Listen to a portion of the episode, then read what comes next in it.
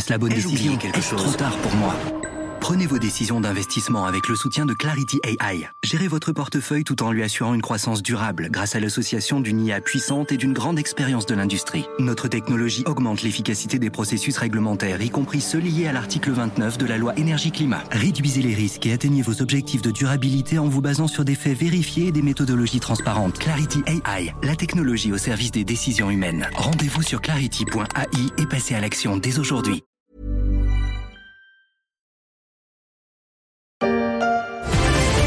Bon, si vous voulez garder le moral, c'est toujours le rendez-vous euh, qu'il faut suivre à 6h49 la French Tech, parce que ça va bien dans la French Tech, record sur record. Et figurez-vous qu'on ne le savait pas, mais on a sans doute une licorne cachée sur ce plateau. Oui, il. Euh, Bon. United, qui veut pas le dire? Bonne humeur communicative sur le plateau de BFM Business, c'était en juillet dernier. La French Tech se portait bien, mais la FinTech United n'était pas encore totalement une licorne. Depuis quelques semaines, c'est chose faite. Après une nouvelle levée de fonds fin 2022, dans un environnement beaucoup moins riant pour la French Tech, un petit rayon de soleil qui fait quand même du bien.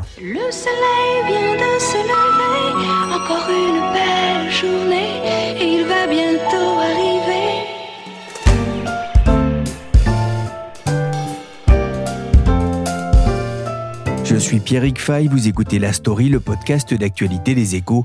Pendant une semaine, La Story se penche sur cinq faits qui pourraient marquer l'actualité en 2023.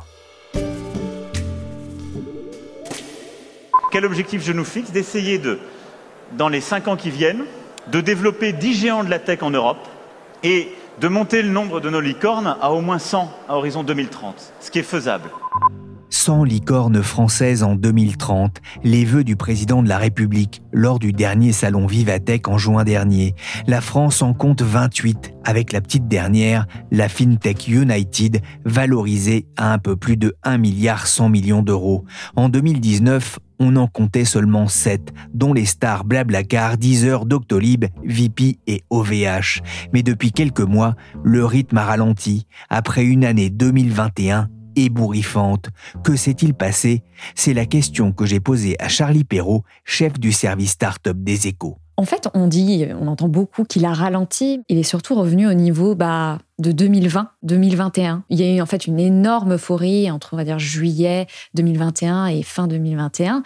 Mais quand on regarde les chiffres dans le détail, bon, on n'a pas encore tous les chiffres pour l'année 2022, on voit qu'on revient vraiment à des niveaux un peu euh, post-Covid. Alors évidemment, on parle de ralentissement par rapport à l'année 2021, et c'est du ralentissement de l'ordre effectivement 20-30%. Mais on est encore euh, quand même sur une tendance qui est toujours en augmentation depuis, euh, allez, depuis 2015-2016. Mais il y a quand même une baisse assez nette des, des investissements euh, de la part notamment des, des fonds d'investissement et des fonds de capital risque. Oui, ça a commencé euh, réellement. Alors, il y a toujours, vous savez, un petit décalage entre euh, l'Europe et les États-Unis. hein. ils, ils réagissent beaucoup plus euh, rapidement aux États-Unis. Eux, c'était plutôt tout début d'année. Et nous, c'est vraiment arrivé, on va dire, du coup, allez, juin, juillet où là, ça a été très net. Ça a commencé à ralentir tout doucement. Et puis, d'un seul coup, alors à l'été, il y a vraiment... alors, habituellement, il se passe pas grand-chose à l'été euh, chez les fonds euh, de capital risque, mais alors là, c'était vraiment euh, rien du tout. Et c'est vrai que ça a continué, continué, continué et à tous les niveaux pratiquement d'étapes d'investissement. Donc, surtout dans les grosses levées de fonds. Alors là, c'est presque inexistant.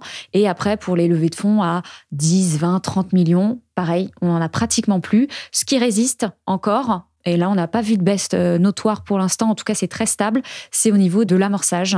Donc, euh, quand vraiment euh, la start-up vient d'être créée à un ou deux ans, là, il y a toujours énormément de fonds. Et d'ailleurs, euh, on a eu des fonds comme euh, Partech, qui est très connu en France, un, vieux fonds de capital risque, qui vient de lever son propre fonds d'amorçage de 120 millions. C'est énorme. Je crois que c'était le, jour d'après, là, il y a quelques jours, Iris Capital encore, qui a levé, euh, pareil, une centaine de millions. Speed Invest, qui est un grand fonds d'amorçage autrichien, qui a levé aussi 500 millions. Enfin, voilà, il y a beaucoup d'argent, surtout pour cette partie-là, et là, c'est pas prêt de, ralentir. Ce sont des entreprises effectivement qui nécessitent aussi des investissements plus légers, en tout cas au départ. Mais vous disiez, ça s'est retourné complètement euh, à l'été. Pourquoi est-ce que ça s'est retourné? Quel a été l'élément déclencheur? Qu'est-ce qui fait que finalement tous ces investisseurs se sont retrouvés avec des oursins dans le portefeuille? Il y a l'effet, euh, de toute façon, ça suit ce qui se passe en bourse. Donc, euh, quand les valeurs publiques ont commencé à baisser dans la tech, bah, ça s'est, on va dire, ça s'est un peu ruisselé sur le reste de l'écosystème tech. Et forcément, ça prend toujours un petit peu de temps. On va dire que c'était un peu, le, le facteur le plus, le plus important, puisqu'après, voilà, il y a toujours le contexte macroéconomique, effectivement, qui pèse, mais c'est pas ça qui a provoqué une véritable chute. Mais c'est quand même une succession de facteurs avec, euh, voilà, la, crise de l'énergie, l'inflation, les taux qui remontent, ce qui peut pénaliser euh, pas mal de startups. Voilà, donc ça a été à peu près ces trois facteurs. Ah, il y a eu des, ralentissements très nets. Comment ça s'est passé pour la France? Eh ben la France, on a eu, euh, il y a un rapport qui est très très intéressant, le rapport Atomico, qui est un fonds de capital risque anglais qui publie toujours en fin d'année et qui fait état en fait d'une très bonne santé pour la France. Euh, c'est-à-dire, alors que tous les écosystèmes européens sont en, chute euh, sur 2022, euh, eh bien, la France, elle, est en nette progression. On devrait, alors selon leurs estimations, les startups françaises devraient lever à peu près 14 milliards en 2022, ce qui est, alors l'année dernière, on était à 11,6. Donc, ce qui est assez exceptionnel dans ce contexte et ce qui fait qu'on passera devant l'Allemagne. Ce serait une première, mais on serait toujours évidemment derrière le Royaume-Uni qui devrait atteindre les 27 milliards d'euros Comment est-ce qu'on explique euh, finalement cette euh, anomalie française? Il y a l'effet quand même de tous les fonds étrangers. Aujourd'hui regardent ce qui se passe déjà beaucoup en Europe et la France en particulier, parce que l'écosystème est arrivé quand même à une certaine maturité. Peut-être contrairement à d'autres écosystèmes, il y a, et les talents sont un peu moins chers. Donc, vous voyez, les Américains euh, sont très contents d'investir chez nous. Et en plus, vous avez l'effet euh, d'euro-dollar qui a aussi beaucoup joué. Ça leur euh, coûte beaucoup moins cher d'investir chez nous. Et après, la France, il, y a un écosystème assez important. Et on parle aujourd'hui, alors c'est un petit terme un peu marrant, on parle de mafia. Peut-être vous en avez déjà entendu parler dans, aux États-Unis. C'est, on appelle les, euh, avec la mafia PayPal, c'est-à-dire qu'il y a eu pas mal de cofondateurs qui sont ensuite sortis de, PayPal et qui ont créé ensuite leurs entreprises. Donc, il y a eu Elon Musk avec Tesla, on a eu euh, Reid Hoffman avec LinkedIn. Et là, on voit le même phénomène en Europe et surtout en France. C'est-à-dire qu'aujourd'hui, il y a plein de, salariés qui sont partis de chez Criteo, de chez Blablacar, de chez Doctolib et qui ont monté leur société. Et c'est des sociétés qui intéressent forcément beaucoup les investisseurs parce que c'est des gens qui connaissent très bien le monde des startups, qui ont travaillé dedans. Et donc, ça crée toute cette émulation. Et des gens qui ont déjà réussi, euh, surtout qui ont eu des premières euh, réussites. Moins de financement, mais aussi, euh, ça c'est intéressant, des, valorisations là aussi en, en nette baisse. Oui, ça, d'après toujours ce super rapport, il est vraiment très très riche. En 2022, les startups européennes, elles ont perdu 400 euh, milliards de valorisation. Alors en France, c'est toujours un peu plus difficile parce qu'on n'a pas forcément tous les chiffres, tout n'est pas public, mais c'est juste incroyable, 400 milliards.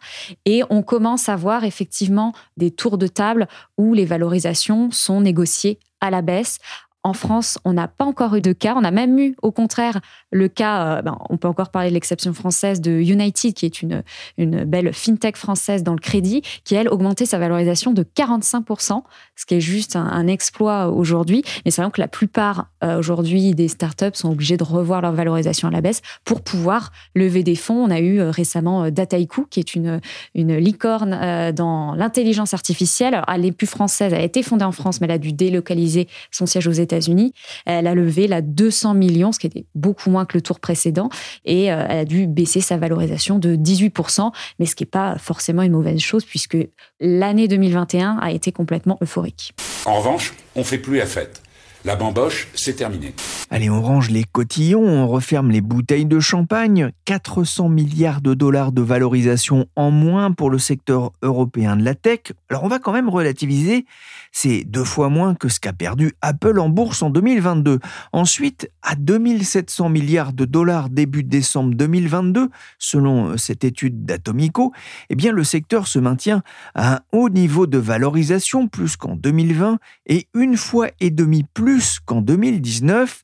2022 marque tout de même un retour à la normale, mais il y a quand même eu de nouvelles licornes dont la valorisation a dépassé donc le milliard de dollars. United en est la preuve, avec une valorisation qui a bondi de près de 50% entre deux levées de fonds.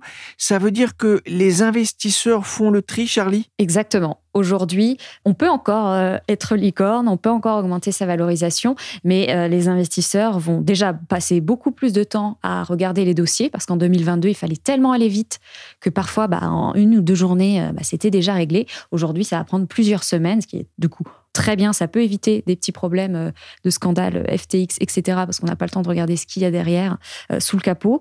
Et du coup, aujourd'hui, il y a euh, effectivement tous ces fonds qui vont voir juste des entreprises qui doivent être rentables, qui sont en tout cas sur le chemin de la rentabilité. Ils vont regarder mais dans le détail où est-ce que, plus, en ce moment, on peut faire des coûts justement pour arriver plus facilement à cette rentabilité. Et on va se concentrer sur vraiment des, des entreprises qui ont, qui ont, des vrais modèles économiques, en fait. Hein. ce qu'on avait un petit peu oublié dans le monde des startups. 2022, c'est le passé. On est en 2023. Quelle est l'ambiance en ce début d'année euh, Que vous disent les, les startups que vous rencontrez euh, régulièrement? Bon alors, euh, on va pas se mentir, Pierrick. Alors des fois, ils vous disent des choses et, c'est pas vraiment ça qui se passe derrière. C'est quand même un milieu qui n'est pas très très transparent. Euh, on essaye de voilà d'avoir le maximum d'infos, mais globalement c'est assez morose. Franchement, euh, moi de mes discussions avec les startups, avec les fonds d'investissement, on sent que c'est très compliqué parce que il y a des startups qui n'avaient pas prévu que en fait cette crise allait, allait durer du financement et pensaient que ça allait être comme le Covid, quoi, trois quatre mois et que ça allait repartir. Et là ils sont en train de se dire, mais en fait ça va peut-être être pareil en 2023. Et donc ils n'ont pas cherché à lever des fonds. Et là ils sont à quelques semaines voire maximum quelques mois encore, euh, ils peuvent survivre voilà, euh, ce temps-là. Mais ça risque d'être très compliqué. Et donc, il y a beaucoup de startups qui, là, envisagent de se vendre, ce qu'elle n'avait pas du tout en tête encore il y a quelques mois en fait. Elle cherche à la fois à lever des fonds et à se vendre pour voir euh, quelle est la meilleure solution. Et il y a beaucoup aussi d'entreprises qui cherchent aussi d'autres moyens, de la dette, c'est des choses qui ne se faisaient pas trop avant. Voilà, tous les moyens sont bons en fait pour essayer de se, faire financer, mais c'est vrai que le, le, climat est vraiment vraiment très compliqué et en plus on commence à avoir des, des plans de licenciement, enfin en tout cas des plans de départ volontaires, ça recrute plus du tout, donc c'est vrai que l'ambiance est assez compliqué. Le secteur n'était pas du tout euh, habitué à ça, euh, finalement. Apprendre à, faire un, plan de sauvegarde de l'emploi ou un plan de licenciement, c'était pas forcément dans les habitudes. Ah non, non, là, les, deux dernières années, c'était, on faisait des plans de recrutement. Alors, on les annonçait en plus euh, vraiment fièrement 500, allez, 600 000 personnes sur deux ans. C'était, c'était assez incroyable. Et aujourd'hui, effectivement, on a eu que un seul plan, en tout cas annoncé, de plan de sauvegarde de l'emploi, qui est Miro, qu'on a, on en a beaucoup parlé aux échos, qui a été en 2019 une des premières startups à lever plus de 200 millions. Donc c'était assez exceptionnel. Et là, ils sont obligés de changer euh, leur modèle, de se focaliser sur qu'une partie de leur activité parce que l'autre n'a jamais repris après le Covid. Et donc ils sont en train de, de voir pour licencier 72 euh, personnes. Donc euh, c'est tout premier. Mais sinon, on a du mal à savoir vraiment l'étendue, on va dire entre guillemets, des dégâts, puisque là, c'est plutôt des plans de, départ volontaire, voilà, des ruptures conventionnelles collectives, parce qu'effectivement, faire des PSE, c'est réglementé. Donc, c'est vrai que les, startups euh, préfèrent passer par d'autres moyens, en tout cas se débrouiller pour pas passer par cette case-là. Oui, dernier plan de licenciement important annoncé récemment chez Back Market. Le spécialiste du reconditionné va se séparer de 13% de ses effectifs. Ça fait 93 salariés. Back Market justifie ce plan par la dégradation de la conjoncture économique. Charlie, que va-t-il et que peut-il se passer pour les startups qui ont fini de brûler leur cash, qui ont dépensé tout l'argent levé lors des années fastes?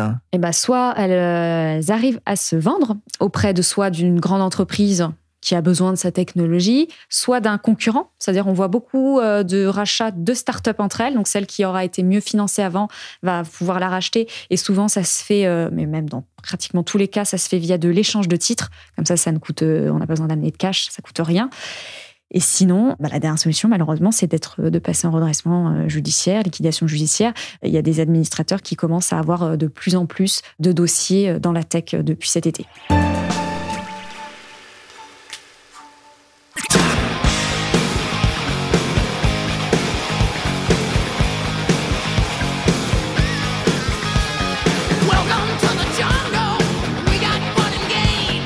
Après l'euphorie de 2021, retour à la réalité pour la tech mondiale. Bienvenue dans la jungle, pourrait-on dire, alors que les conditions de survie pourraient devenir plus difficiles pour certaines startups, et pas seulement les plus petites, comme on l'a vu en France pour Back Market, Miro ou encore Open Classroom et Encore Store, qui ont dû couper dans leurs effectifs.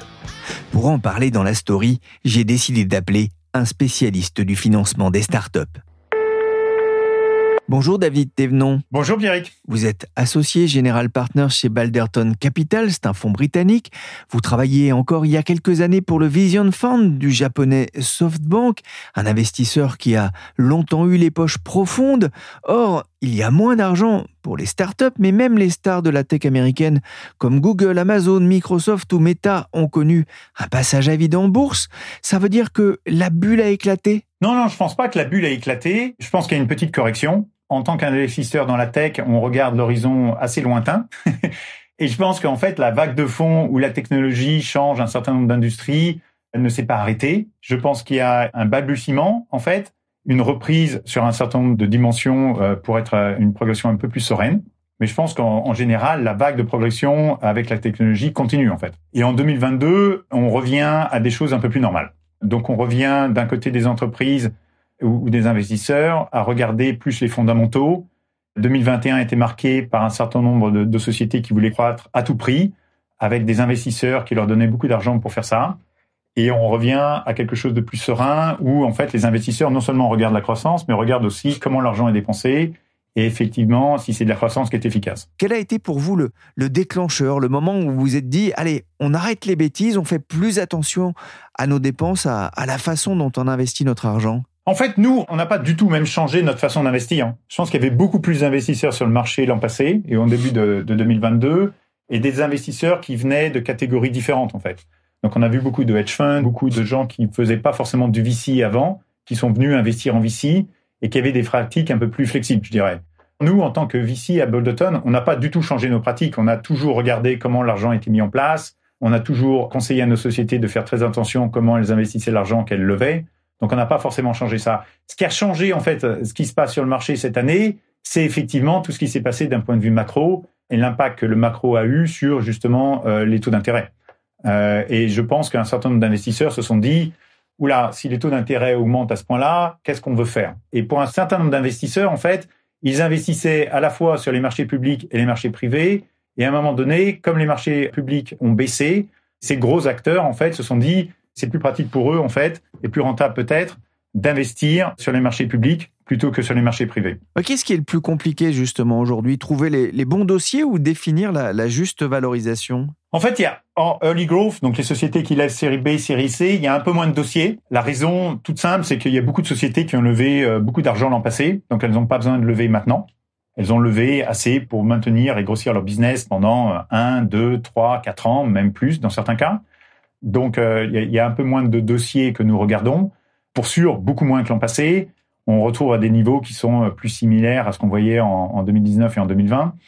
Donc, il y a déjà ça. Et deux, effectivement, il n'y a pas toujours un match d'un point de vue valorisation. Encore sur le marché, les sociétés ont levé à des valorisations qui étaient assez élevées l'an passé. Un certain nombre de sociétés n'ont pas encore grossi pour justifier cette valorisation de l'an passé, je dirais, tout simplement parce que les multiples sur le marché ont, ont changé. Donc ça, c'est une des raisons clés. Et donc, ces sociétés préfèrent, dans un certain nombre de cas, attendre de grossir un peu plus pour pouvoir mener des rounds qui sont euh, égaux ou supérieurs à leur valorisation de l'an passé. grossir un peu plus, ça c'est important. Hein. Euh, on va dire que le, destin d'une start-up, c'est de devenir un jour euh, une licorne et peut-être de viser encore plus haut. Ça veut dire que pour vous, ça peut être intéressant aujourd'hui de mener à bien des acquisitions? Bah, Disons que c'est quelque chose dont nous parlons avec les sociétés dans notre portefeuille c'est un moment privilégié pour les acquisitions, en fait. C'est un moment où, pour un certain nombre de sociétés qui ont les, bonnes dynamiques, je dirais, qui ont des bonnes unit economics, qui ont levé beaucoup d'argent, elles, sont dans une position de force, en fait. Et de l'autre côté, il y a des sociétés qui, elles, n'ont pas réussi à lever autant d'argent l'an passé, ou qui ont levé de l'argent, mais on en dépensé beaucoup, et n'ont pas des unités économiques qui sont très fortes.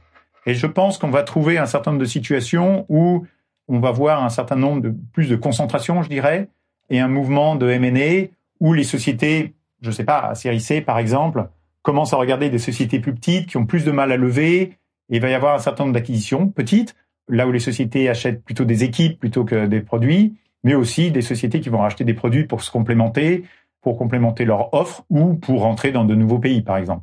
Ce qu'on s'attend à voir en fait et ce qu'on commence à voir les balbutiements, c'est plutôt un marché où les plus forts vont racheter les plus faibles et il va y avoir un certain nombre de concentrations.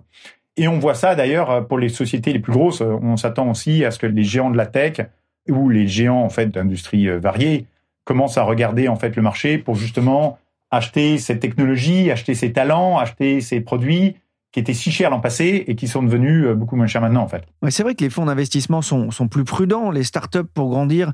Euh, est-ce que ces startups pour grandir doivent succomber aux sirènes de l'endettement alors que les taux restent encore à des niveaux raisonnables? Ben, disons qu'un certain nombre de sociétés regardent euh, l'endettement. Il, y a plusieurs formes d'endettement. Euh, disons que l'endettement euh, a, un côté qui, permet de, donner une certaine flexibilité pour ces startups. On, peut euh, trouver de l'entêtement et pas forcément l'utiliser en quelque sorte. Euh, donc euh, un système de ligne de crédit est, disponible de temps en temps pour certaines sociétés. c'est vrai que les, conditions ont beaucoup changé pendant l'année 2022. C'était c'était beaucoup moins cher de prendre de l'endettement en fin d'année 21 que ça ne l'est maintenant. Ça sera encore peut-être un peu plus cher l'an prochain. c'est pas pour toutes les sociétés. le conseil que nous donnons à nos sociétés, c'est qu'elles soient très vigilantes quand elles prennent de l'endettement, parce qu'effectivement, il faut que cet endettement résulte euh, à ce qu'elles se développent euh, dans, pour, dans une étape où elles puissent euh, rembourser. Euh, et, et c'est quelque chose qui, euh, qui, qui, euh, qui, demande un certain développement, je dirais. Pour clôturer cette discussion, on voit que les investisseurs hein, sont plus regardants sur la qualité des entreprises, sur leur capacité à gagner de l'argent à terme. Cette crise, finalement, c'est un mal pour un bien? Je pense que c'est quelque chose, en fait, qui était nécessaire après tous les excès de 2021. Je pense que 2021 n'était pas quelque chose qui pouvait euh, continuer euh, pour toujours. Et je pense qu'effectivement, c'est quelque chose qui va permettre aux sociétés de technologie de se concentrer un peu plus sur comment être profitable, pas forcément maintenant, mais au, moins comprendre le levier de la profitabilité, quelque chose qui était un peu moins le focus de ces sociétés l'an passé. Ça va apprendre aux sociétés de technologie à vivre avec moins de capital, parce qu'il est plus dur de lever de l'argent. Donc elles doivent se demander comment développer une, super société, comment gagner avec moins d'argent disponible, en étant plus économique. Et ça crée des sociétés plus fortes, évidemment, quand on est obligé de vivre dans ce nouvel environnement. Je pense que c'est un marché qui va être aussi plus simple pour les startups. Il y a beaucoup de gens qui sont en train de perdre leur emploi dans les gros de la tech, dans les sociétés plus petites. Ça va créer plus de gens sur le marché et ça va justement aider les sociétés qui sont les plus performantes à acquérir des talents, des talents qui sont nécessaires, des talents qui étaient si difficiles à acquérir l'an passé, beaucoup plus facilement. Et ça va leur permettre de devenir plus fortes. Donc je pense que ça va aider, je dirais, un certain vintage à devenir beaucoup plus fort et peut-être à croître moins vite, qu'elles étaient à même de croître en 2021 ou en début 2022, mais à créer des sociétés qui sont euh, beaucoup plus performantes et qui vont être là pour la durée. Et je pense que justement, c'est là où la, tech française va pouvoir briller. On a créé beaucoup de sociétés euh, ces dernières années et ça va permettre de devenir beaucoup plus forte et d'avoir euh, justement des assises beaucoup plus solides pour s'étendre au-delà de la France, en Europe et dans le monde entier. Merci David Thévenon, général partner chez Balderton Capital, et merci Charlie Perrault, chef du service Startup des Échos, pour ce tour d'horizon de l'écosystème des jeunes pousses en France. Vous pouvez retrouver l'intégralité des épisodes de cette série des enjeux 2023 de l'économie sur toutes les applications de téléchargement et de streaming de podcasts. Cet épisode de la story, le podcast des Échos, a été réalisé par Willy Gann, chargé de production et d'édition Michel Varnet.